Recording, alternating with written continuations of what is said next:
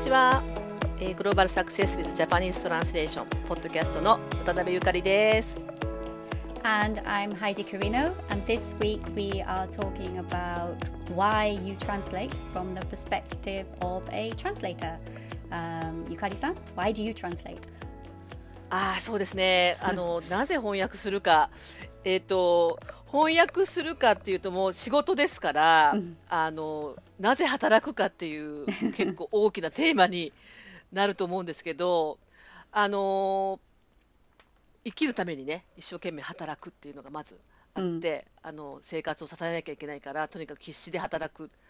あの私ねもうずっとほとんど働かなくない時がない。もうずっとあの大人になってから、ずっと働いてます。で子供が生まれてからもあの23年はあの子供の世話してたけどもうそれ以外はずっと働いてるので、うん、まずは生きるために働く。でそれからできれば自分が働いたことが誰かの役に立ってほしいなって思う、えーと、自分がまず自分が生きていくためあと誰かの役に立ちたいっていういう自分の欲求っていうかな。自分の思い誰かの役に立ちたい。で3番目は、えーと、楽しい楽しみたい仕事を通して。だから私はその訳すことそのものが好きなのであうまく訳せたなっていうの楽しいんですよ。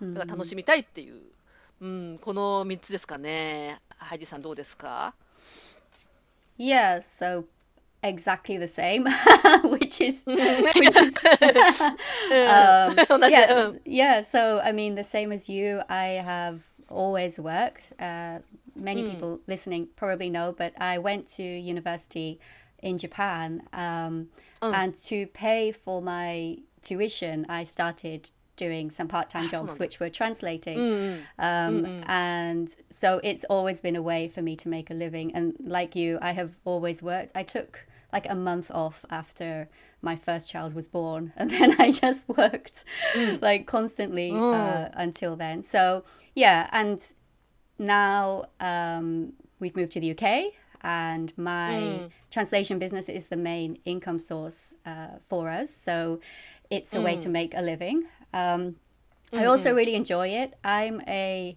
uh, english literature major at university um, ah, so i yeah, I obviously love writing mm. and reading. Um, mm. I've mm. always been obsessed with marketing, and probably mm. if I'd known more about marketing and copywriting, I might have gone into that instead of translating. Uh, so I love mm. uh, what I do. Um, but mm. I also think that I I like telling uh, the world about Japanese companies in a way that it mm. appeals, really. Um, I think Japan is mm. a really, well, not I think, Japan is a very unique culture with some. Mm-mm. It's not perfect. no country, no country is perfect, but I mean, mm. it's it's a part of me. So sharing that with people is something that I enjoy, and mm. um, I think I have the ability to understand Japanese culture on a level with Japanese people, but also to be able mm. to express it on a level that English people can understand. So I like to mm. be able to use that ability to help mm. Japanese brands, especially really small brands who mm. wouldn't necessarily be able to get that kind of exposure um, to get that mm. exposure. So this is more like um, in the future. But I'd really like to move to focusing more on like really smaller, um, independent like startups uh, in the future mm, who can like you know do that. So yeah, I guess it's the same as you. I like it. I make money from it, and I'm good at it. うん、そうあのそっかじゃあそのマーケティング結構さだから最初から興味があったっていうかそっちの方が好きなんですねハイディさんは。あのそうね。翻訳と同時に。うん。そうそうそう。だから the first translation jobs for about 10, mm. 15 years, I was translating mm. uh, music lyrics for the music industry. Ah. Um, yeah. Ah, um, English mm. to Japanese. So I had a very unusual uh, step into the industry. But looking back, after I got into marketing and copywriting from about 2016, um, I realized that this was where I wanted to go. And before I went to university, I was uh, thinking of studying economics and philosophy at university uh, before I came to Japan.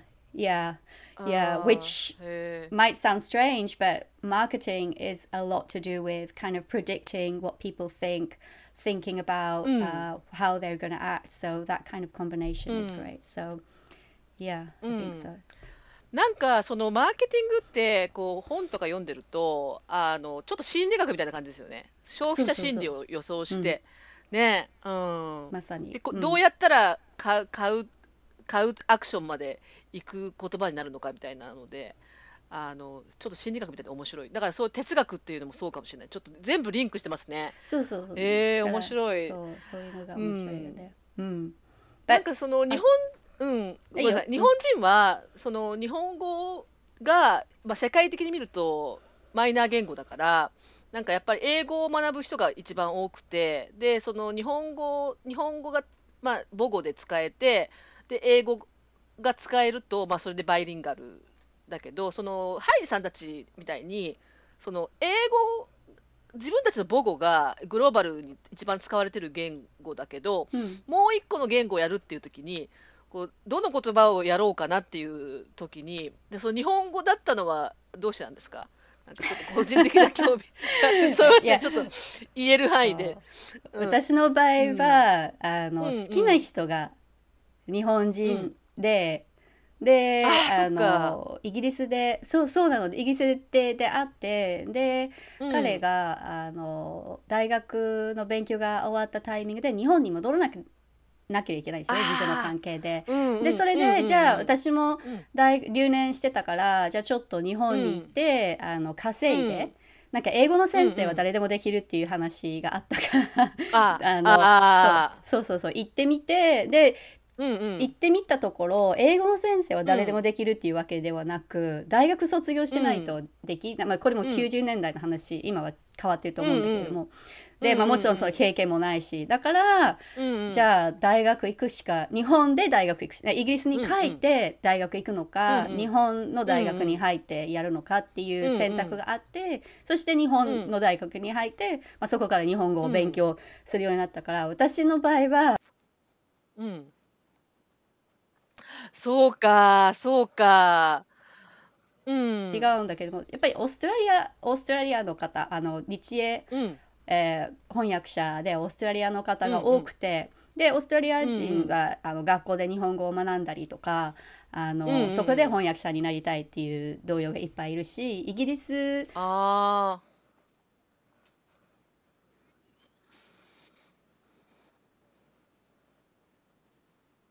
うんうんのメディア、漫画だったりゲームだったり、あのアニメだったり、そこから興味を持ってあの、うんうんうんその言語で楽しみたいっていうことがきっかけとなって日本語を勉強するようになったっていう人が多いんですよね。おうお、んか日本のアニアニメは人気ありますもんね。そうか。そうね。うん。なるほどなるほど。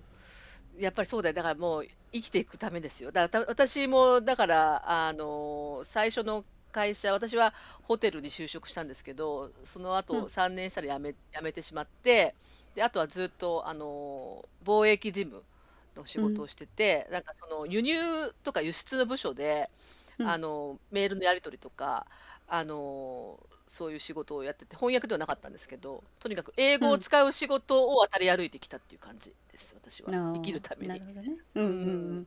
えでも最初はあれですよ。ゆかりさんはずっと日本ですよね。あの留学。そうですそうです。すしてないです。うん、うん。なんで英語を勉強しよう私はね翻訳者になりたくて英語勉強しししたの？私はほん最初は通訳者になりたかったんですよ。で私あのね日本にそう日本にテレビでねあの夜のヒットスタジオっていううんうん。音楽番組があったんですよ、うん。でそこで毎週のようにあの海外からアーティストがあのゲストで来ててでうん。そこにいつもたいつついてくるあの田中真子さんっていう通訳者の方がいてうん。であのその人をテレビで見た時にわかっこいいなと思って当時小学校6年生ぐらいで、で英語全く喋れない全く聞いて全く分かんない状態でその人がこうまるでね魔法使いみたいに見えたんですよ私にとっては。その2つの言語をね自由に操ってで司会者とその海外のアーティストの間の言葉をこう通訳して話を通じさせるっていうのが、うんうん、わあかっこいいなと思ってで私はなりたいと思ってでずっとあの高校もねちょっとかあの変わったあの English department っていう英語科っていうところを卒業してるんですけどあの地元の。うん。